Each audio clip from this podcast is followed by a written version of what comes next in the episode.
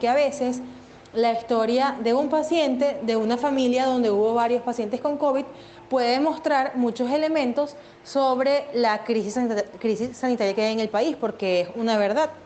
En el país hay una crisis sanitaria. Por ejemplo, si presentas la historia de una persona que tuvo que pasar por tres o cuatro centros centinela para poder ser atendida, cuando llegó a un sitio no había pruebas, esto puede mostrar todos todo el colapso que tiene el sistema de salud pública y ahí se muestran muchísimas cosas. Por supuesto, quizás no podemos tener el número de centros que están colapsados, pero sí podemos mostrar qué ocurrió allí, este, buscando las historias con las personas directamente con los afectados.